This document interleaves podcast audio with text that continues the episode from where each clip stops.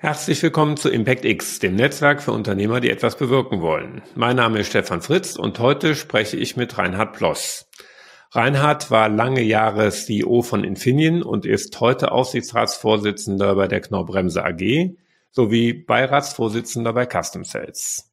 Reinhard, wir beide wollen heute über das große Thema Digitalisierung in Deutschland sprechen. Schön, dass du da bist. Ja, vielen Dank für die Einladung. Äh, Digitalisierung liegt mir sehr am Herzen aus verschiedenen Gründen. Und es freut mich, dass wir heute in dem Forum drüber reden können. Genau, das Ganze haben wir herausgefunden im Rahmen unserer gemeinsamen Arbeit im Beirat von Custom Cells, wo wir beide gesehen haben, dass uns das Thema treibt. Was ist es bei dir, was dich antreibt, das Thema Digitalisierung in Deutschland, in der deutschen Industrie und Wirtschaft neu zu denken oder nach vorne zu bringen? Digitalisierung hat für mich viele Aspekte. Es ist letztendlich äh, ein neues Zeitalter, was beginnt und äh, es gilt darum, äh, entsprechend zu denken, entsprechend aufzubrechen und zwar in allen Dimensionen, in der Gesellschaft, in der Politik, aber vor allen Dingen natürlich auch in der Wirtschaft und Industrie und es aktiv zu gestalten. Und äh, deswegen finde ich die Diskussion um die Digitalisierung viel zu oft reduziert auf Computing. Das ist es nicht, sondern es ist deutlich mehr. Und äh, ich sage mal, wir Menschen, wir hier in Deutschland, müssen immer danach streben, on top auf einem Topic zu sein und nicht letztendlich äh, dem nur zu folgen. Echte und richtige Digitalisierung von Prozessen und Datenbeständen ist ja auch die Voraussetzung von KI. Ist das auch was, was für dich wichtig ist, dass wir damit ja, ja auf den richtigen Pfad beim Thema KI kommen? Ja, also natürlich. Äh, KI ist letztendlich zwar viel früher entstanden, aber richtig aufgebrochen ist KI erst, als wir mit der Digitalisierung, der fortschreitenden Nutzung des Internets die Daten und mit äh, der Weiterschreitung der Elektronik auch die Computerfähigkeiten hatten, um äh, letztendlich dieses zu nutzen. Und seitdem ist das ein ganz ungewöhnlich steiler Anstieg dieser Fähigkeiten, die diese Maschinen bieten. Ich habe selten eine Entwicklung gesehen mit einer derartigen Dynamik und Geschwindigkeit. Und äh, die fordert uns, aber sie hat auch viel Spannendes und wenn man sich damit beschäftigt, ähm, ja, interessant und spaßmachend. Eine deiner wichtigsten und beruflichen Stationen war ja deine Rolle als CEO bei Infineon, die du zehn Jahre innehattest. Äh, kannst du vielleicht mal kurz alle Zuschauer mit ins Boot holen und erklären, was genau Infineon macht und was dein Take da zum Thema Digitalisierung ist? Ja, Infineon macht äh, Chips, Halbleiterchips. Wir reden ja in letzter Zeit sehr viel über die Halbleiterchips. Und im Prinzip ist das ein ganz wesentlicher Faktor, wie überhaupt die Digitalisierung entstehen kann. Und Infineon äh, macht hier sehr stark Chips für Automobilelektronik, Industrie, äh, aber natürlich auch für Computing und andere Bereiche. Und äh, wenn man die Chipindustrie anschaut, dann ist das eine der Industrien, die ähnlich wie Software mit einem unheimlich schnellen Herzschlag unterwegs ist. Alle naslang was Neues, aber auch vieles veraltet. Und äh, wenn man mal so zurückblickt, es gab ja mal einen sehr erfolgreichen Mobilfunkhersteller, der war dann relativ bald wieder von der Bildfläche verschwunden und wurde von was anderem abgelöst. Das kennen viele Leute, man kann durchaus sagen, wer es war, es war ja Nokia. Und äh, deswegen bin ich dran gewohnt, dass wir letztendlich nicht uns darauf verlassen können, dass das, was ich heute mache, die nächsten 20, 50, 100 Jahre äh, währt, sondern dass es viel schneller läuft. Und so ist es uns auch gegangen. Wir haben am Ende des Tages äh, durchaus mit ein bisschen stolz geschwellter Brust äh, den Wettbewerber, der vor vielen Jahren die Nummer eins war, dann aufgekauft, weil er die eine oder andere Innovation nicht mitgemacht hat. Und ich glaube, dieses Andersdenken ist sehr wichtig. Und diese ganzen Chips sind natürlich ein wesentlicher Faktor und zusammen mit der Software äh, gestalten sie oder ermöglichen sie die Digitalisierung. Und für uns war es auch insofern spannend, weil wir kamen sehr stark daher aus dem einzelnen Bauelement. Das heißt, jeder dieser Chips hat ja seine Funktion. die entwickelt sich immer weiter. Viele reden drüber. Dieses Moore's Law ist ja etwas, wo wir sagen, ja, alle naslang ein neuer Technologieschritt. Heute sind wir bei äh, unvorstellbar feinen Strukturen, die es ermöglichen, im Prinzip einen Computer auf einen Chip, so ein kleines schwarzes Plastikteil zu bringen, der im Prinzip die Fähigkeit hat, wo man früher einen ganzen LKW voll äh, Computer hatte und äh, der kann heute mehr rechnen als damals. So ein Mobile-Telefon von heute schlägt ein äh, PC aus den 90er Jahren äh, ja, meilenweit. Also sehr unvorstellbar. Und dieses immer wieder anders ist das, was uns fasziniert hat. Und am Ende des Tages äh, haben wir uns natürlich auch gesagt, wann ist für uns das Ende angekommen, weil äh, jede Entwicklung sieht irgendwann mal entweder ein sinnvolle technische Entwicklung oder der Kunde zahlt nicht mehr dafür. Die Frage ist, wie müssen wir anders denken, um diese Hürde zu erkennen und zu überwinden. Und das liegt mir sehr am Herzen und das ist auch das, warum ich sage, anders denken und Digitalisierung fordert uns in ähnlicher Weise. Mhm. Infineon ist ja faktisch der größte Halbleiterhersteller in Deutschland und gehört weltweit zu den Top Ten der Branche. Klingt ja erstmal nach einer absoluten Erfolgsgeschichte, aber wie war das, wie sah das in den Anfangsjahren aus? Du hast ja gesagt, du bist stolz, dass er meinen Hauptwettbewerber übernommen habt, aber wie, wie hat es denn angefangen? Was waren die Dinge, die du damit auf den Weg gebracht hast? Ja, also ist es im Nachhinein muss man sagen, äh, waren wir sehr blauäugig. Wir hatten ein bisschen Glück hier und da. Aber in den 90er Jahren ähm, haben wir letztendlich äh, Produkte entwickelt, wo der Rest der Welt nicht mehr so den Fokus drauf hatte oder nicht den Fokus. Mehr ist vielleicht falsch. Da ging es darum, wir ganz klar fokussiert ähm, mit der Einheit, die heute Infineon darstellt, das muss man auch sagen, als Infineon geboren wurde, als von Siemens ausgegründet wurde, hatten wir Computing, hatten wir im Communications, wir hatten Automobil und Industrie. Und im Prinzip ist aus diesen Elementen nur Automobil und Industrie übrig geblieben. Und äh, in den Ende der 90er Jahren, dann war ich also bei Automobil und Industrie, äh, haben wir Bauelemente gebaut, wo man bessere Stromversorgung machen kann. Das mag jetzt für viele ein bisschen langweilig klingen, aber kein Computer, nichts funktioniert, ohne dass wir den äh, Rechnern und anderes den Strom so anbieten können, so sie mit dem Strom versorgen, dass das gut funktioniert. Und damals haben alle gesagt, wir brauchen dort mehr Wirkungsgrad. Also äh, wer so ein altes Netzteil mal in der Hand hatte, das ist gut warm und äh, riesig und vor allen Dingen schwer. Heutzutage sind das winzige Teile, typischerweise relativ kühl und daran haben wir gearbeitet. Fanden viele nicht ganz spannend. Und deswegen haben wir einen alten Metallklotz und Kupfer durch Halbleiter ersetzt und äh, die, damit haben wir gesagt, ja, das äh, verkaufen wir einfach. Wir hatten eine ganz tolle Innovation, wo man im Nachhinein sagen muss, wir waren alles andere als äh, marktreif. Wir haben auch Annahmen getroffen, die so naja, erstmal sehr zuversichtlich, aber nicht ganz passend waren. Haben es aber dann geschafft, über durchaus zwei, drei Jahre die Produkte so hinzukriegen, dass der Markt gesagt hat, ja, die äh, sind gut, die können wir gebrauchen. Dazu mussten wir den Markt auch noch ein bisschen überzeugen und äh, hatten aber, wie gesagt, ein bisschen Glück, weil es gab ja dann die ganzen Regelungen weltweit zu weniger Verlusten in den ganzen Elektronikteilen. Und damit sind wir groß geworden. Und äh, die Einheit, die heute in Infineon ist, hatte um die Jahrtausendwende 1,3 Milliarden. Jetzt machen sie äh, mein Club, der äh, ist ja recht erfolgreich unterwegs, der das weitertreibt mit 16, äh, 17 Milliarden unterwegs und wächst weiter. Aber die Quintessenz war einfach, äh, wir haben dran geglaubt, wir haben es ausprobiert und vor allen Dingen, wir haben gelernt.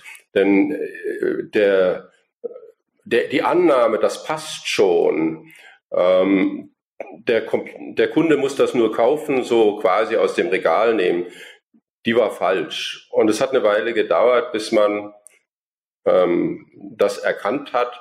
Aber wir hatten natürlich noch einen anderen Vorteil. Wir waren absolute Nobodies in diesem Umfeld. Und äh, da kann ich nur sagen, wenn du äh, im Bereich der Nobody bist, dann tust du leichter, kannst nichts verlieren.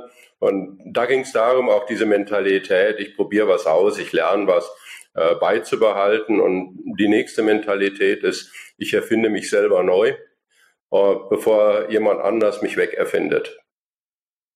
Also hohe Innovationspace, äh, kurze Innovationszyklen ist aus deiner Sicht der, der Key und eigentlich die Rolle, die wir auch in Deutschland äh, zum Thema Digitalisierung haben, nämlich in der Regel ja der Nobody zu sein, ist dann durchaus eine Chance. Ja, wir hatten ein bisschen einen Vorteil, weil sich damals äh, letztendlich keiner dafür interessiert hat, für das, was wir machen. Heutzutage ist mit der Digitalisierung ein bisschen anders. Äh, da ist jetzt kein richtiges Vakuum da, der nur darauf wartet, dass Deutschland kommt und die Digitalisierung in die Hand nimmt. Da braucht man schon eine recht breite Brust, respektive, wie bei uns auch damals, auf der ganzen Breite hätten wir niemals diese Halbleiterindustrie angreifen können äh, speziell dort, wo die Amerikaner groß waren, und, sondern eben, wo ist für uns eine Opportunität? Die haben wir gefunden und die haben wir dann später auch ausgeweitet. Also wir sind wesentlich breiter geworden als das, mit dem wir damals gestartet sind. Und damals haben wir davon gelebt, dass wir die Nähe der Automobilindustrie in Deutschland und deren durchaus äh, sehr respektable Innovationskraft, das muss man ganz klar sagen, äh, dass äh, da Deutschland nicht schlecht unterwegs war und ich behaupte immer noch ist. Und äh, in diesen Segmenten Automobil und Industrie war einer der Startpunkte und natürlich dann auch der Aufbruch nach Asien. Äh, zu dem damaligen Zeitpunkt war Taiwan die Computerproduktionsstätte schlechthin und in den USA wurden die entsprechenden Produkte entwickelt. Äh, da dabei zu sein, war sehr wichtig und dann haben der Infineon heute hat nicht nur diese Chips für Netzteile, wir sind in dem ganzen Antriebsstrang, also Elektromobilität, aber auch CO2 fürs Auto. Wir bauen die Radare für äh, das assistierende Fahren. Wir haben nicht leider Radar, Radarfahren. Leider ist leider nicht so schnell gekommen. Haben wir auch angefangen, aber haben wir gesagt, naja, ist im Moment nicht so die richtige Zeit, weil diese vollautonomen Autos, da werden wir noch ein bisschen brauchen, wenn sie, und viele sagen, wenn sie jemals äh, wirklich so 100 Prozent kommen. Ich kann mir schon vorstellen, autonomes Fahren in der, äh, in der, in der Bergdorf könnte etwas schwierig werden. Äh, aber sei es drum, autonomes Fahren auf der Autobahn und anderes kommt und vor allen Dingen die Assistenzfunktionen äh, kommen. Und so ist heute Infineon global ganz erfolgreich und an vielen Stellen äh, natürlich die Nummer eins. Aber auch hier haben wir gewusst, irgendwann hört es auf, wird die nächste Innovation nicht tragen. Also die nächste Innovation geht schon noch, aber sie zu entwickeln ist, kann man sagen, schweineteuer. Und sie bringt dann vielleicht auch gar nicht mehr so viele vom Kunden. Wir hatten ein ganz tolles Erlebnis äh, in den Anfang dieses Jahrtausends. Aus der damaligen Sicht wird man es nicht toll nennen, hatten wir ähm, Chips für die Stromversorgung auf dem Mainboard des Computers, also da, wo die, der Rechner drauf sitzt, also die CPU und der Speicher etc. Und da sah es so aus, als ob die jedes Jahr einen besseren Chip brauchen. Und irgendwann haben sie gesagt, ach du, langt schon. Und dann haben wir gesagt, oh, was soll ich jetzt mit meiner besseren Technologie? Und es dauerte nicht lang. Dann war dort Performance kein Verkaufsargument, sondern nur noch Kosten. Und dann aber zu sagen, okay, wo dann, wie dann, was dann, war schon wichtig. Und um das nicht ganz so überraschend zu haben, haben wir gesagt, wir adressieren nicht nur die Performance-Märkte, sondern wir wollen auch zumindest mit einem gewissen Volumen in den Commodity-Märkten erfolgreich sein, weil wir einfach spüren wollen, wenn der Wind eisiger wird und äh, wenn es dreht. Ja, ich würde sagen, äh, hat ganz gut funktioniert, aber das Erfolgsrezept hat alles ein Ablaufdatum. Und das zu erkennen und äh, zu sagen, okay, äh, wo ist das nächste Rezept, äh, ist recht herausfordernd. Speziell, das muss man auch sagen, nach einiger Zeit, bis du Nummer, Nummer eins in deinen Segmenten bist, äh, beginnst du äh, letztendlich mit dieser der Denke, es könnte sich was ändern, aufzuhören, sondern du fühlst dich großartig, glaubst, dass das, was du tust und dass dein Denken perfekt ist, äh, bist du unterwegs. Und diese Überzeugung trägt dich zwar nach vorne, aber sie wird dich auch mit relativ großer Wahrscheinlichkeit mit einigem Speed an die Wand fahren. Und da ist die Frage, dieses erkennen zu können. Das äh, würde ich sagen, ist eine Herausforderung, aber ganz unter uns. Für mich ist das eine wahnsinnige Begeisterung, darüber nachzudenken, mit den Leuten zu reden und dann zu sagen, ein Schritt geht noch. Äh, aber wir könnten ja jetzt letztendlich schon mal überlegen, was als nächstes oder was anders kommt.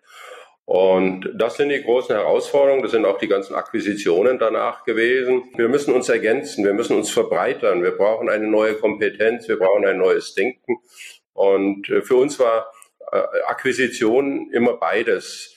Neue Produkte, aber vor allen Dingen auch, wenn es groß genug ist, ist es ein, ja, erschüttern klingt so hart, aber ein, die Company denkt dann anders. Man denkt über Dinge anders nach und äh, man erkennt dann auch Erfolgskonzepte, die außerhalb deines heutigen Le Denkens sind. Und wenn du etwas kaufen willst, glaubst du dann irgendwann durchaus, dass die anderen auch was gut können.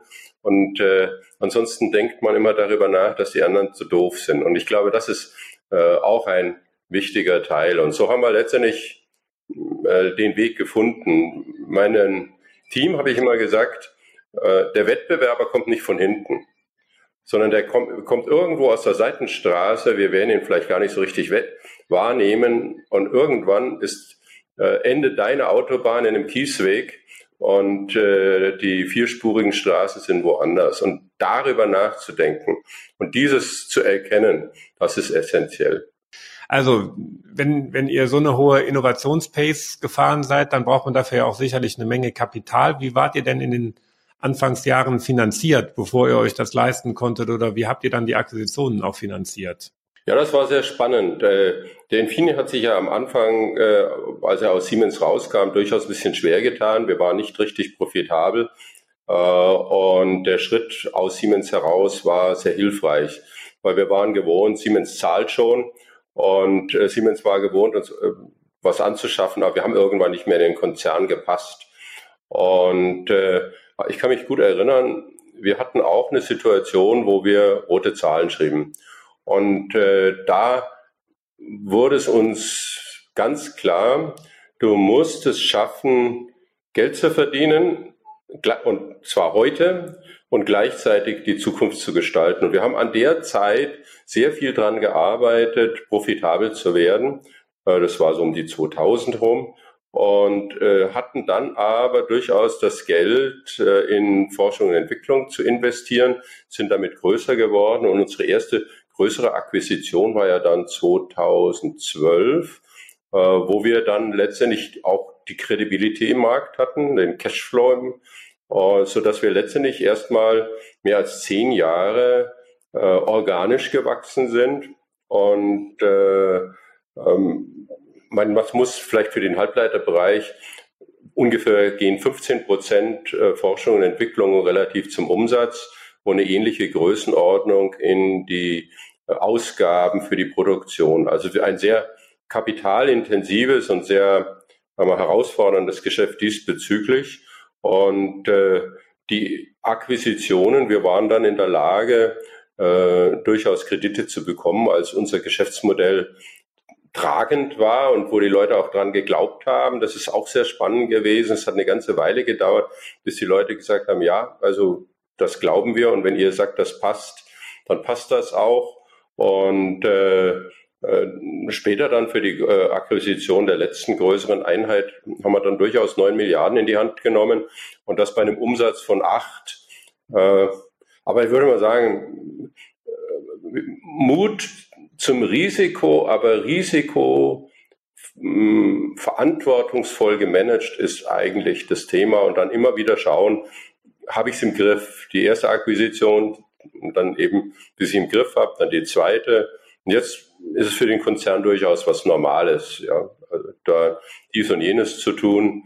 Und äh, Aber diese Dualität ist die große Herausforderung. Wenn du nicht Geld verdienst, um positiven Cashflow zu haben, dann äh, sind die Grundbedingungen nicht gelegt. Aber gleichzeitig ähm, mit Vernunft zu investieren und dann auch mal Nein zu sagen, ähm, das war eigentlich der Schlüssel des, zum Erfolg. Und lustig ist auch über die Zeit, dass die Leute irgendwann dann selber sagen, ah ja, das können wir uns nicht leisten, das machen wir jetzt anders, da müssen wir sparen. Also es ist nicht so, dass du dann als Konzernvorstand sagst, ah, das müsst ihr so und so machen, sondern einfach sagen, ja, wir wollen doch erfolgreich sein. Was gehört dazu? Und das war dann schon von der äh, ein wesentliches Ingredient, dieses, dieser Wunsch, ich krieg das hin, ich bin erfolgreich, ich bin gut im Markt, ich bin dies und jenes. Das äh, fand ich wirklich ganz toll in der Evolution der Firma. Mit einer Logik äh, aus der Finanzwelt ist dann ja Infineon schon ein cooles Beispiel für ein Scale-up, wenn man den Umsatz von einer Milliarde auf über zehn gesteigert bekommt in so einem Zeitraum von zehn Jahren. Ich glaube, was du gerade ja berichtest, ist das, was wir im VC-Bereich ja vielleicht eben genau sehr, sehr selten sehen, dass man dieses Umschalten von Wachstum auf Profitabilität ja mit einer VC-Finanzierung irgendwie hinbekommen muss. Das musstet ihr ja zu keinem Zeitpunkt, weil ihr von vornherein eben schauen musstet, dass ihr profitabel wart. Ist es vielleicht sogar ein besseres Konzept, Scale-Ups aus, aus bestehenden Unternehmen rauszuentwickeln, ähm, als das so vom, vom wirklich vom Start-up ähm, durchzuziehen? Ja, also ich, ich sehe das dual. Ich glaube, bei manchen äh, in Startups hast du das Problem, dass man, und das hatten wir ja auch, ähm, natürlich auf einer anderen Skala am Maßstab, ähm, dass du überlegen musst, wie, wie mache ich jetzt wirklich mit der Idee Geld und nicht letztendlich die ganz großen sagen wir, Torten backst, sondern mal sagst, okay, das mit die Semmel kriege ich verkauft, also mache ich mal eine Semmel und die Torte mache ich dann vielleicht morgen. Und viele Startups äh, haben dann sehr gigantische Vorstellungen, was sie alles erreichen können. Und ich sage, okay, das mag ja alles richtig sein, äh, aber versuch mal das, was du hast, profitabel zu machen. Profitabel zu machen heißt aber auch, ich habe eine Organisation, die funktioniert, ich weiß, woher mein Geld kommt, wo ich das Geld verbrauche. Und äh, ich hatte das eine oder andere Gespräch, wo er gesagt hat, ja, also wenn ich mich mit dem Kunden jetzt zusammentue, dann äh, kann ich ja den ganzen anderen Markt vergessen, sage ich. Ja, wenn du dich mit dem Kunden nicht zusammentust, kannst du alles vergessen. Und äh, äh, mach mit ihm halt eine Vereinbarung, dass man sagt, in fünf Jahren können wir nochmal drüber reden, aber schau mal, dass du Boden unter den Füßen kriegst. Und das war für uns eigentlich das Essentielle. Wir waren eigentlich, kann man schon sagen, auf der, und um die 2000 war das, was wir gemacht haben, mega langweilig. Da hat jeder über das E-Commerce und Dotcom-Boom geredet. Wir waren eher so blah, Schmuddelkinder. Wie gesagt, ich war, war gar nicht unpraktisch, aber äh, zu sagen, okay, äh, du überlebst nur, wenn du profitabel bist. Freiheit entsteht damit und be organized. Also dieses Thema äh, Struktur, Struktur, das, was viele glauben, ich kann das schon, ich habe das im Blick, vergiss es ganz einfach. Diese Basics. Und da sind an vielen Stellen bei den Startups, glaube ich, äh, ja, zu viele Erwartungshaltungen dann da. Man, man sollte, ich glaube, mehr als 30 Prozent der Startups versagt, oder ist ja falsch, ist nicht erfolgreich. Ich rede gar nicht mehr von Versagen, sondern ist nicht erfolgreich, weil seine Geschäftsidee nicht ankommt, weil da kein richtiger Bedarf da ist. Ja, so what? Das heißt halt, dieses äh, zügig zu erkennen und anzupassen. Und genau dieses ist aus meiner Sicht dann speziell, besonders bei Startups immer die Frage, äh, du bist ja praktisch Manche sind ganz gut finanziert, aber ähm, speziell wenn du dann in irgendwelche Produktion und anderes investierst, das ist immer der Ritt auf der Rasierklinge. Da musst du echt gucken, wie du, wie du da diese Schritte setzt. Und ich glaube, das ist ganz wesentlich. Und ja, ich bleib dabei. Ja, um, um mal, glaube ich, kurz den, den Gründern zu sagen, die auf, auf Startup-Finanzierung schielen und, und hoffen, ist aus äh, VC-Venture-Sicht muss ja in so einem Fonds von zehn Investments müssen zwei bringen, äh, zwei, zwei bringen und die müssen ja dann praktisch die Verluste oder das Nicht-Funktionieren der anderen einspielen. Das heißt, man wacht, man setzt ja wirklich auf die, die massiv skalieren können. Und das war auch gerade dein, äh, deine leichte Korrektur da. Das, das wären ja vielleicht durchaus Unternehmen, die äh, unter normaler Sicht mit ohne VC-Kapitalisierung vielleicht gar nicht gescheitert wären. Die sind halt eben, haben dem Wachstum letztlich, dem Wachstumsdruck nicht standgehalten. Deswegen muss man ja, glaube ich, auch äh, als Gründer sehr genau hingucken, äh, für was ist dieses Startup-Geld wirklich, äh, das, das VC-Geld wirklich geeignet und, und ist mein Business Case überhaupt VC-fähig und ist das der, ist das der richtige Schritt? Weil ich denke, das sieht man ja bei euch, äh, ne, wenn man das in, in Kapitalisierungslogiken sieht, dann,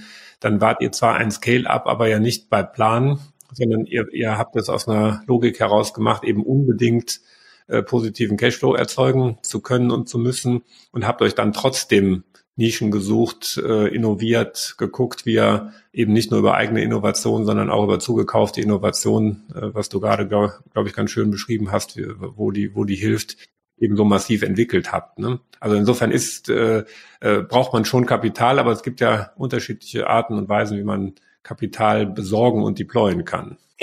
Also ich finde, äh, wenn man auf die VC-Welt schaut, äh, ist mein Eindruck, ich bin ja da den, in einem Thema auch ein bisschen näher dabei, ist äh, hilfreich, dass in den Beiratssitzen und anders die, äh, die Investoren sagen, ja, also äh, ist das die richtige Richtung, da musst du doch sparen, da musst du hier ein bisschen drauf schauen.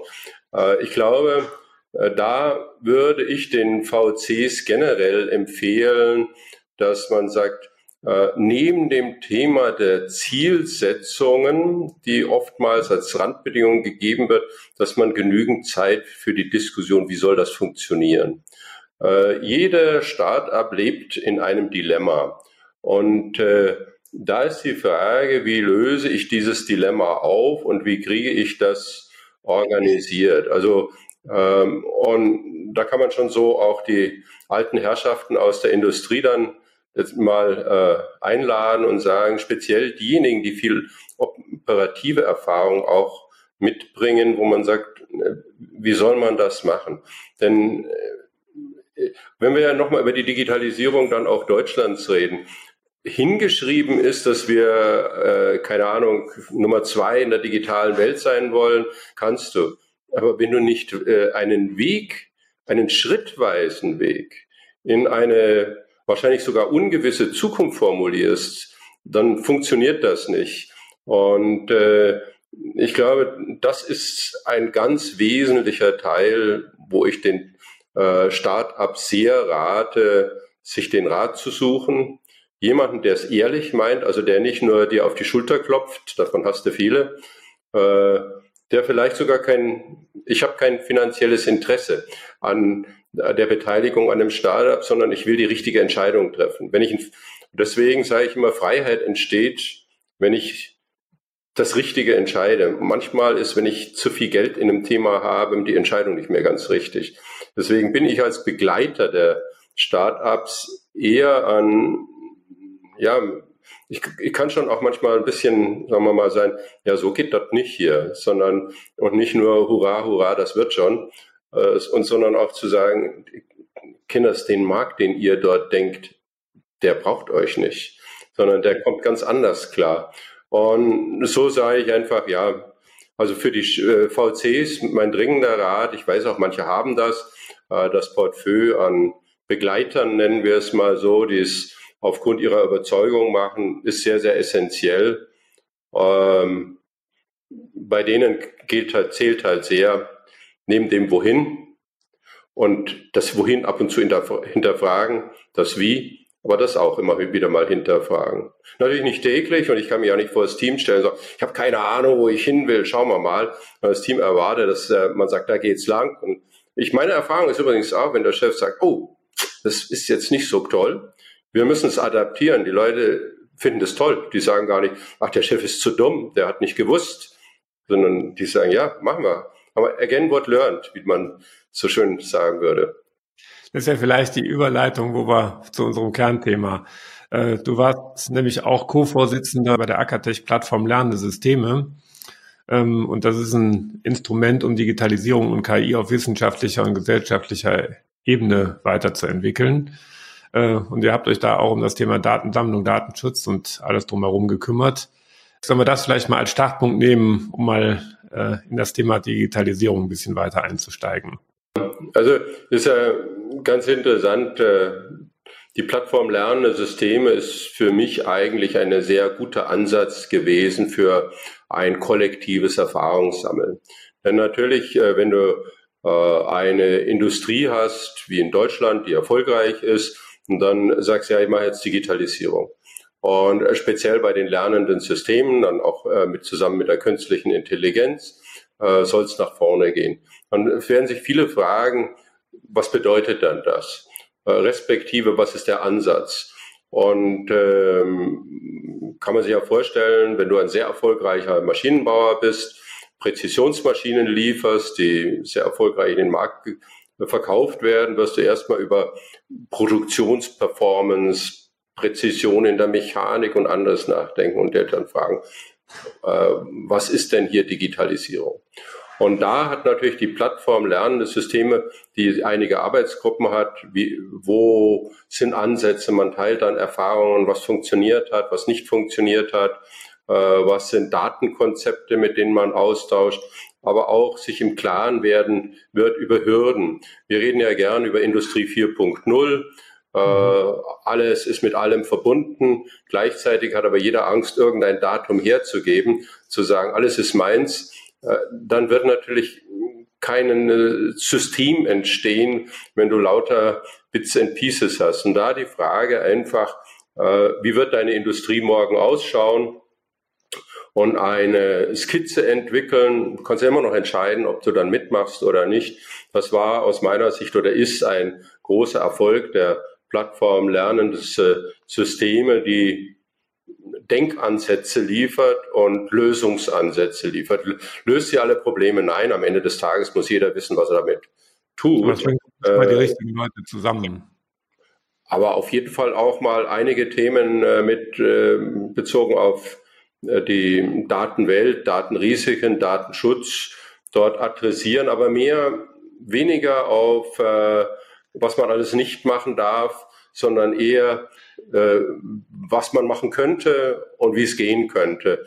Und so ein bisschen das Denken öffnen und aus dem Erfolgsdenken des bis heute oder vielleicht im Erfolgsdenken teilweise bis gestern ein zu überlegen, wie noch. Und das andere ist auch für mich ganz wichtig, dass man sagt, das ist es vielleicht nicht. Lernen entsteht aus der phänomenalen Erkenntnis, das ist es, aber aus der genauso wichtigen Erkenntnis, das ist es nicht. Und äh, da hat die Plattform Lernsysteme einiges vorangebracht. Äh, auch hier gilt ja eigentlich, was ich für die äh, Firma Infineon gesagt habe, dass die Veränderung kommt nicht von hinten, es kommt nicht plötzlich in, äh, rein digitale, sondern es kommt von der Seite. Jemand, äh, zum Beispiel für äh, der Maschinenbau ist 3D-Druck durchaus, was von der Seite kommt und man könnte sich ja durchaus ein Bild malen, äh, dass man heute mit einem der neuen, sei es ChatGPT oder anderes, sagt, ich hätte gerne dieses Problem gelöst der überlegt dann, wie eine Konstruktion dafür ausschaut, steckt die dann in den Rechner rein, der rechnet die aus, dass sie fest genug ist und wandelt es dann in Produktionsschema für 3D-Druck um. Und wenn, was man daran erkennt, ist, naja, eigentlich liegt dann die Kunst in der Software, die all dieses umwandelt im 3D-Druck, aber vielleicht nicht mehr in Dingen, die wir heute gut können. So, ja. ist es soweit? Ja, alles gut. Äh, ich sage nur, äh, Bild der Zukunft, dieses, erstmal darfst du fünf Minuten lang grausig finden, äh, mhm. dann tust du grausig zur Seite und sagst, wie wäre ich letztendlich es umarmen und so gestalten, dass ich dabei bin.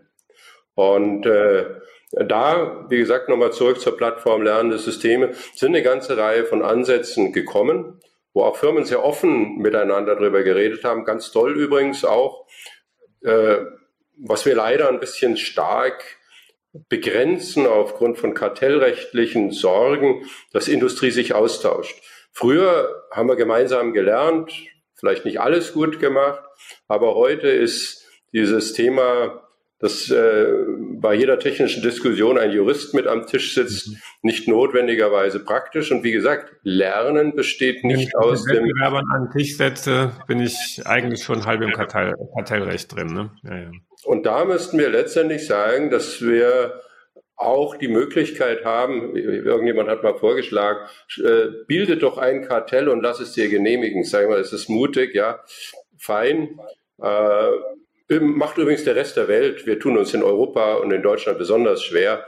Aber wenn ich so nach Japan und USA anschaue, äh, im Silicon Valley, wenn sich ein paar Leute treffen, das Leben dort ist anders und ich glaube auch, äh, ja, da müssen wir letztendlich sagen, wenn wir eine Zukunft gestalten wollen, dann müssen wir diese lernen. Und lernen tut man am besten gemeinsam. Kooperation mit in Bezug auf Daten ist ja auch der Ansatz von Gaia X. Ne? Das ist ein Projekt zum Aufbau einer leistungsfähigen und wettbewerbsfähigen, sicheren, vertrauenswürdigen Dateninfrastruktur für Europa. Hast du eine Meinung zu Gaia X? Ist das ein guter Ansatz oder ist der auch zu verkopft? Ja, also ich glaube, der Ansatz Gaia X ist eine gute Überlegung, dass wir eine offene Plattform haben, die eine Norm für den Datenaustausch vorgibt. Äh, wir müssten halt schneller in die Nutzung dieser Themen hineinkommen. Das Ganze ist ja, ähm, sagen wir, mit sehr viel Intention gestartet. Äh, es hat sich auch einiges voranbewegt. Ich sage mal, es ist besser, etwas zu loben, als etwas nur zu kritisieren, äh, wo wir offensichtlich uns noch schwer tun, das Ganze einzusetzen. Und jetzt laufen wir natürlich ein bisschen Gefahr, dass wir versuchen, das perfekte Modell festzulegen, ohne genügend äh, Erfahrung, äh, wie es funktioniert zu haben. Und wir müssten halt sagen, okay, wir gehen in die Use Cases rein, treffen uns in einem halben Jahr wieder und schärfen nochmal nach. Und vor allen Dingen, wenn was blöd gelaufen ist, dann korrigieren wir es. Aber wir, wir erlauben uns erstmal loszulaufen und äh, dann nachzuschärfen. Da gibt es ja sehr, sehr viele Abwandlungen davon. Ähm, also ich glaube schon, dass man da pragmatischer und schneller sein könnte. Du kannst die, ich sage mal, du kannst die Zukunft heute nicht mit Excel errechnen. Also versuch's erst gar nicht, sondern äh, mach dir ein Bild davon, überlege mal die Grundzüge und dann gestalte sie. Wenn die, das ist ganz interessant, wenn du an den Anfang des 20. Jahrhunderts zurückdenkst, die gesamten Innovationen, also die Industrie, aus der dann Deutschland äh, seine Erfolge erzogen hat. Wir haben alle, es war wahnsinnig viel ausprobieren. Der, vielleicht nicht mehr ganz. Heute eher Elektromotor ist zu erwähnen, aber ich will nicht vergessen, der Dieselmotor, der normale Verbrennungsmotor, vieles äh, Automatisierungstechnik, vieles, mit dem wir unheimlich erfolgreich waren und zum Teil immer noch sind, wurde ausprobiert. Jetzt wollen wir alles im Vorrein perfekt haben. Ähm, ja, im Nachhinein kann ich auch sagen, der beste Dieselmotor schaut so aus. Ja, fein. Ähm, wir hatten natürlich schneller lernen. Genau, schneller lernen ist ja genau das. dass äh, ein Dieselmotor ist eben genau, da hatten wir noch, da hatten wir noch Jahre und Jahrzehnte Zeit zur, zur Verbesserung. In der digitalen Welt sind einfach die Zyklen ähm, deutlich schneller. Und ich glaube, das ist das, was wir vielleicht einfach ja hier in Deutschland nicht so richtig gut können und was wir genau lernen müssen. Dieses in schnelleren Zyklen denken und schneller lernen ne? und schneller auch Sachen aus, aussortieren und nicht alles Mögliche durch, durch, äh, durchfüttern. Sicher ist es so.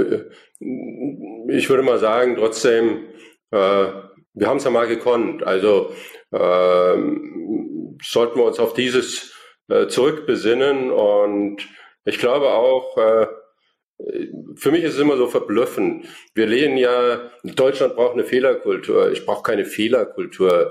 Ich will keine Fehler machen.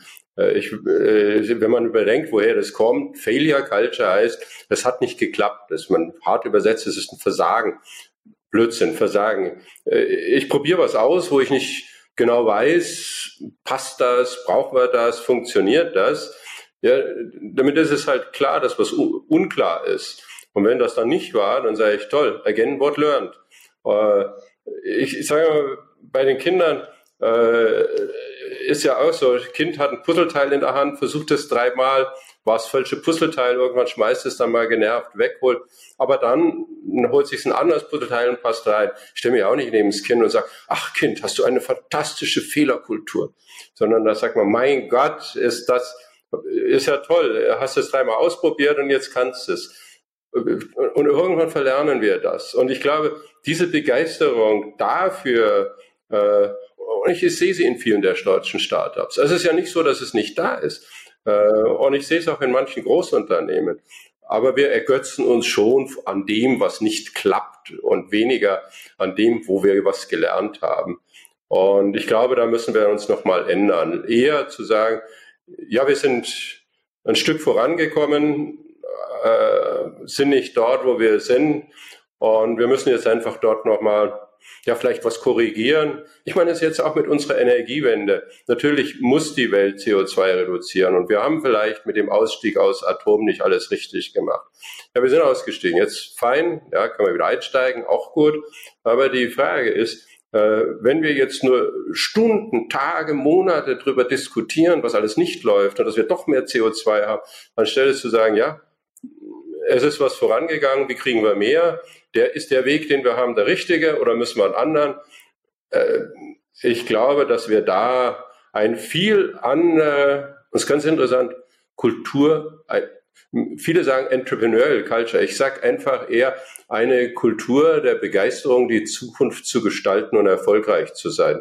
Und es geht weit über wirtschaftlichen Erfolg hinweg. Finde ich insofern ja total cool. Ich bin selber eher so drauf, dass ich, dass mir alles zu langsam geht, dass ich mich als ungeduldig bezeichnen äh, würde, äh, dass ich das nicht so schlimm ansehe, wenn man sagt, Fehl, Fehler, Fehlerkultur im Sinne von genau diesen, den Zyklus wieder hinzubekommen. Aber du hast natürlich recht, da entsteht für viele ein Aspekt von getrieben sein und, und die blockieren dann. Und äh, ja, ich finde dann dein Begeisterungsansatz, da ein bisschen mit ruhiger Hand dran zu gehen, hat, hat auch was, weil man ja vor allen Dingen jetzt gerade an der Diskussion sieht oder an, auch an deinen Beispielen sieht, äh, dass wir an der Stelle das Gleiche, das Gleiche wollen und ähm, dass, ja, dass man Begeisterung ja realistisch nicht erzwingen kann. Ne? Und äh, Begeisterung, was, das hast du, glaube ich, nochmal mit deinem Beispiel hier in Richtung Kinder äh, klar gemacht, was ist, was von innen herauskommt. Ja, oder letztendlich, ich meine, äh, Blick zurück zu den äh, VCs. Äh, letztendlich sagen, okay, machen wir mal, oder auch im Unternehmen selber, Heute haben wir mal einen Tag, wo wir alles zur Seite legen und äh, nochmal diskutieren, wo stehen wir, welchen Ansatz haben wir gewählt und trägt der. Und äh, letztendlich dann auch äh, zu, letztendlich zu sagen, ja, es war toll heute. Wir haben erkannt, dass wir so nicht, so dass so nicht passt und in, äh, dann besser werden. Und dieses Thema so nicht passt, feiern. Und äh, du sagst, du bist ungeduldig. Ja, das müssen wir sein. Ungeduld brauchen wir.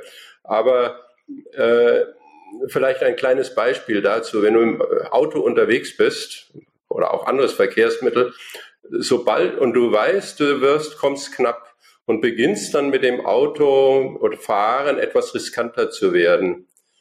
Vergiss im Moment dieses. Du fährst Auto.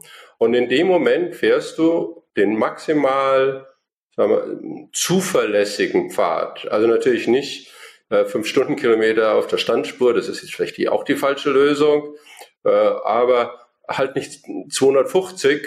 Äh, das ist dann wahrscheinlich, bringt A wenig und B, äh, am Ende des Tages äh, geht vielleicht was schief, sondern äh, you go by car. Und ich glaube, das ist ganz wichtig. Und dann ist das nächste auch vielleicht für einen Starter ein bisschen schwierig.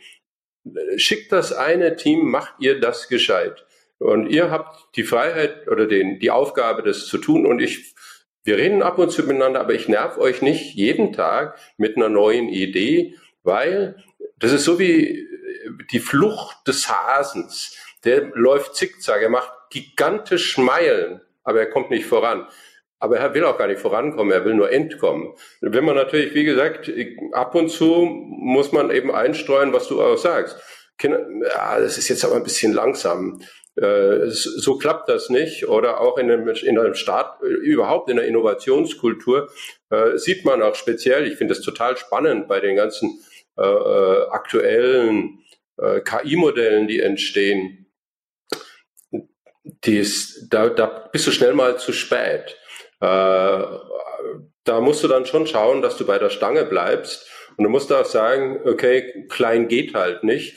Äh, denn so ein äh, ChatGPT braucht schon ein paar Euro, dass er äh, dann äh, etabliert wird. Dann kann man sagen, ja, geht das Ganze auch für fünf Millionen? Da sei netter Versuch, mach was anderes. Und äh, so dass man auch diese Diskussion hat. Man könnte natürlich sagen, bei dem Thema, und das rate ich allen, da werden wir nicht so leicht aufholen. Aber äh, bei den ganzen KIs sage ich, lass uns nochmal überlegen, wie wir Menschen, was wir können. Und wie können wir, und viele der Modelle sind ja sogar bei in deutschen Wissenschaftszentren erfunden worden. Ähm, da ist die Frage, wie können wir es schaffen, der KI was beizubringen, dass die sagt, okay, da ist ein Ergebnis, ich KI überprüfe mal das Ergebnis, ob das sinnhaft ist. Also ich denke mir was aus, das kann ja ganz interessant sein, äh, und verifiziere das. Und dann braucht man, sagen wir, okay, ich habe hier so eine KI und die kann das dann nochmal überprüfen. Und wenn sie es überprüft hat, sagt sie mir, also ganz stimmig war es nicht, können die zum Teil schon. Aber ich glaube, das brauchen wir. Vielleicht können wir sowas machen, so dass wir nicht unbedingt jetzt versuchen, da eins zu eins aufzuholen, ein bisschen spät, sondern was kann ich anders machen? Und Innovation ist tatsächlich, was kann ich anders machen und nicht nur, es brauche einen Haufen Geld, um den Rest aufzuholen. Und dieses anders machen manchmal braucht man halt ein bisschen, bisschen Kohle, äh, wenn man dann irgendwo was verpennt hat, äh, auch gut. Aber es ist ein anderes Thema. Seit Mai vergangenen Jahres bist du im Aufsichtsrat der Knorr Bremse AG tätig. Das ist ein, Erfolg, ein weltweit erfolgreicher und über 100 Jahre alter Konzern. Gibt es äh, hier im Bereich Digitalisierung auch Schwerpunkte, die du setzen möchtest, wo du denkst, dass man ein, ein solches Geschäft digitalisieren und, und innovieren kann? Also als Aufsichtsrat bist du ja nicht operativ, sondern ich würde mal sagen, da bist du das innerbetriebliche, nein, das außerbetriebliche Vorschlagswesen. Äh, ich, für mich ist Knorr Bremse durchaus ein Unternehmen, wo ich sehr gerne hingegangen bin aus mehreren Gründen. Einmal, es ist der typische, sehr erfolgreiche Maschinenbauer, der Produkte liefert mit hoher Zuverlässigkeit, eine sehr gute Reputation hat, wo sich dann aber die Frage stellt, wie weiter. Äh, Knorrbremse macht Scheibenbremsen für den LKW, also für die großen Zugmaschinen und für die Eisenbahn. Da zählt das natürlich die Sicherheit. Man hat für den LKW das so, so ein, ein typisches ABS, also dass der, wenn er eine Vollbremsung macht, sich nicht äh, pirouettenmäßig über die Autobahn dreht, sondern geradeaus oder in die Kurve das macht. Alles tolles Know-how. Die Frage ist, was ist als nächstes? Und natürlich kann ich sagen, okay, ich klebe jetzt irgendwie einen Chip auf meine Bremsscheibe, aber die Frage, wer braucht das? Äh, das ist gar nicht so leicht für ein solches erfolgreiches Unternehmen, die Digitalisierung zu denken. Da gibt es mehrere Ansätze. Neben dem Thema der äh, Primärausrüstung von Zügen und LKWs ist natürlich Service. Und bei Service kannst du dir überlegen, dass du speziell im LKW ist ein bisschen flexibler, sagst, ja, ich erkenne, dass in 5000 Kilometer die Bremsscheibe oder die Bremsbelege zu tauschen sind. Äh, und ähm, dann weiß ich auch, wo der LKW ungefähr sein wird. Also er fährt nicht nach Hause in die eigene Werkstatt, sondern äh, es wird direkt vereinbart auf dem Weg eine äh, halbtägige der Lkw-Fahrer muss eh eine Pause einlegen, äh, Stopp, wo letztendlich das dann repariert wird, die äh, Ersatzteile liegen vor. All diese Systeme, das ist in der digitalen Welt. Dort kann man künstliche Intelligenz für eine ganze Reihe Faktoren einsetzen und diese Mehrwert generieren. Das macht die Knorrbremse schon, äh, aber es erfordert natürlich dann auch ein anderes Denken. Und äh, viele der Unternehmen, die ich getroffen habe, haben geglaubt, dass äh, Digitalisierung ein Mittel ist, um mehr von den heutigen Produkten zu verkaufen. Das ist grundsätzlich erstmal falsch. Äh, das ist richtig trotzdem, aber erstmal falsch. Falsch im Denken. Sondern du müsstest denken, was kann ich mit der Digitalisierung anders machen? Und speziell in diesem äh, Bereich der, des Service, so ein LKW, Zugmaschine hat im Prinzip drei Leben. Wenn du neu kaufst, dann setzt du natürlich, muss alles perfekt sein, setzt typischerweise die Originalersatzteile ein. Dann kommt der äh, Second Life, das ist äh, dann meistens schauen die Leute wirklich äh, noch drauf, dass eigentlich äh, Qualitätsersatzteile und äh, die Vertragswerkstätten oder äh, entsprechende Werkstätten sind. Äh, dann gibt's aber dann das dritte Leben, dann wenn letztendlich nur noch quasi zählt, möglichst billig, aber gut genug, da wird man dann vielleicht keine Originalersatzteile mehr einkaufen. Also wirst du, wenn du Knorrbremse bist, überlegen müssen, hm, schon bei der äh, Second Life kann es passieren und beim dritten Leben, da muss ich in der Lage sein, woher kriege ich denn was? Und äh, da ist die Fragestellung natürlich dann ganz klar, dass man, äh, ähm, dass man auch ein Ersatzteil von anderen, ein billigeres im Portfolio haben muss, um letztendlich dort Komplettanbieter zu sein. Das heißt, ihr überlegt euch beim, bei Knorr Bremse sowohl im Bereich Servicierung, Digitalisierung vermehrt einzusetzen, als auch in den Produktionsprozessen selber, habe ich dabei rausgehört. Ja, also äh, speziell in, äh, beim Thema äh, Entwicklung und Produktion ist natürlich äh, Digitalisierung ganz essentiell. Ähm, heutzutage entwickeln wir sehr umfassend äh, mit digitalen Instrumenten. Da, das könntest gar nicht heute ohne äh, die gesamte Computertechnik entwickeln. Und dort ist, äh, sagen wir mal, der künstliche Intelligenz noch nicht so stark äh, eingeflossen. Äh, hier, glaube ich, ist äh, Methoden, die man bezeichnet das als CAD, CAM, äh, schon sehr weit entwickelt. Ähm, da glaube ich, könnte man speziell bei der künstlichen Intelligenz im Bereich Produktionstechnik sehr viel äh, machen, so dass man letztendlich aus den großen Mengen an Zahlen, die in der Produktion anfallen, das ist ja das, der Gedanke auch von Industrie 4.0, äh, Potenziale erkennt, wie man speziell äh, neue Produkte schneller in die Fertigung bringt, das heißt auf äh, gute Ausbeute, schnelle Produktionszeit, gute Qualität, vielleicht auch nochmal äh, Kosten reduziert. Äh, und äh, da hilft natürlich künstliche Intelligenz, die große Zahl von Parametern, nennen wir es mal, zu umarmen und äh, letztendlich Modelle zu entwickeln, wo Ansätze wären. Beim Thema äh, Entwicklung äh, kann man durchaus überlegen, dass künstliche Intelligenz äh, im Bereich der Steuerungen einen Weg hat. Äh, so, äh, ich war kürzlich auf einem Kongress in Wien bei Autonomous, da denkt man sehr viel über das autonome und assistierte Fahren nach. Und eine Arbeitsgruppe hat diskutiert, inwieweit künstliche Intelligenz beim Lenken besser wäre. Und da ist es offensichtlich so, du kannst mit herkömmlichen ähm, Mathematikmodellen, die es auch im Computer gibt, schon ganz gut einen Lenkpfad, also ich möchte jetzt hier eine Kurve fahren, abbilden. Wenn du künstliche Intelligenz einsetzt, da ist interessant, dass die besser lenken kann. Äh, Im Grundsätzlichen. Aber wenn sie geradeaus fahren soll, dann glaubt die künstliche Intelligenz, sie müsste immer noch ein bisschen hin und her lenken. Das braucht man dann natürlich nicht. Da war dann die Quintessenz Einsetzen der künstlichen Intelligenz, um letztendlich eine gute Fahrtrajektorie für die Kurve zu hinzukriegen, gutes Einlenken und, und, und. Dann aber den äh, Kollegen Standardmathematik, also normaler äh, Regelalgorithmus, einen Regelalgorithmus hinterherzuschalten und sagen, also bitte hier geradeaus, das dämpfen wir ein bisschen, da machen wir einen Mittelwert. Ich meine, es sitzt ja keiner im Auto und tut alle halbe Sekunde am Lenkrad nach rechts und links reißen. Aber vielfach lenken wir vollkommen falsch ein und mitten in der Kurve stellen wir fest, das ist jetzt hier anders besser. Und das kann die KI ganz gut und das kann sie, kann sie nicht. Ich bin überzeugt, dass letztendlich KI-basierte Regelalgorithmen, die durch um herkömmliche deterministische Modelle umarmt werden, weiterkommen.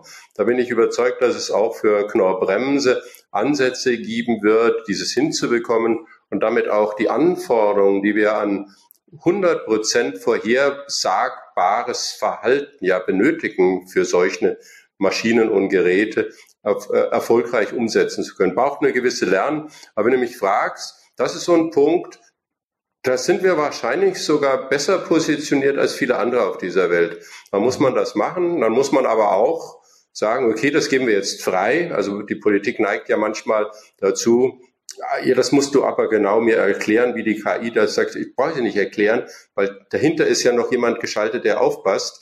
Äh, damit wird das alles sehr gut umarmt werden. Don't worry.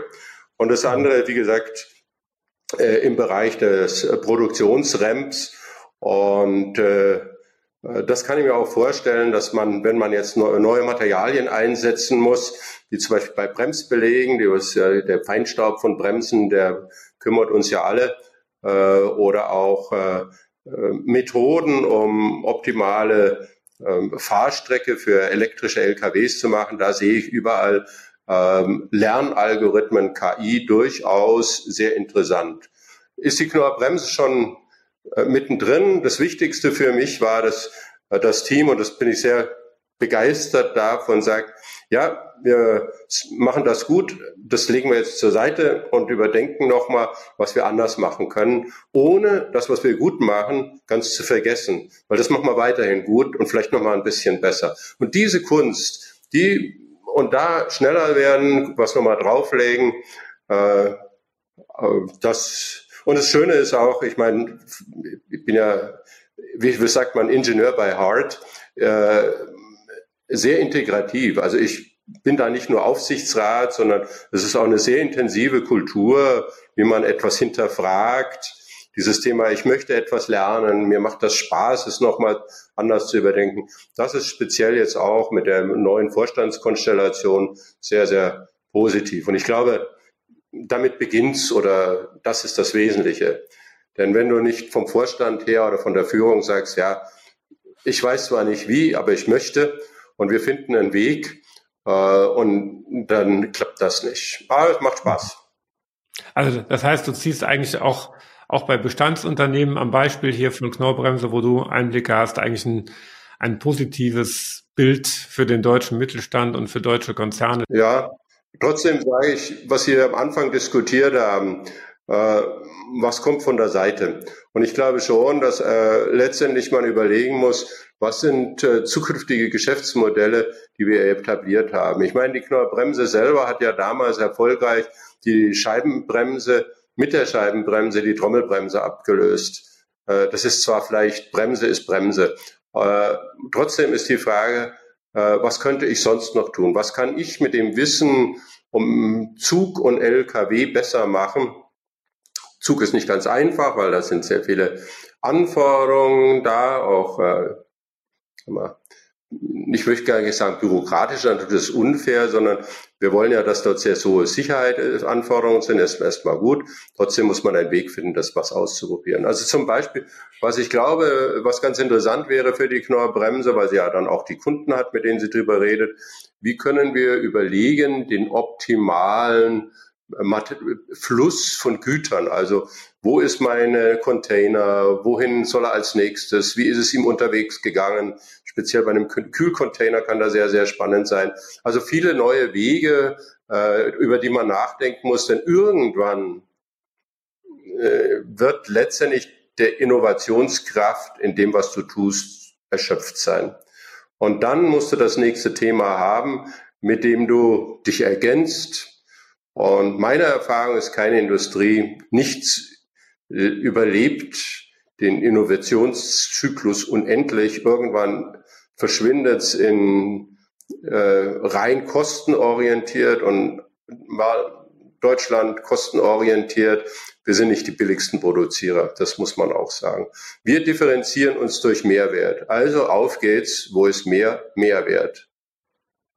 Also finde ich ja fast ein cooles äh, Schlusswort und äh, ich finde, du hast äh, mir und den, den Hörern, den Zuschauern wirklich in, in einer ja, erfrischenden Art rübergebracht, dass man mit mit Geduld und Begeisterungsfähigkeit und kürzeren Zyklen, dass das das ist, wie wir, in, wie, wie wir Innovationskraft in Deutschland behalten können. Und, und ich habe rausgehört, auch an der einen oder anderen Stelle natürlich ein bisschen größer, größer denken und eben vielleicht ein bisschen länger durchhalten und nicht, nicht nur klein und schnuckelig bleiben wollen, sondern den, den Zug zum Tor zu haben, eben auch dann ein bisschen über zehn Jahre, 20 Jahre äh, wachsen zu wollen mit Zukäufen und anderen Modellen.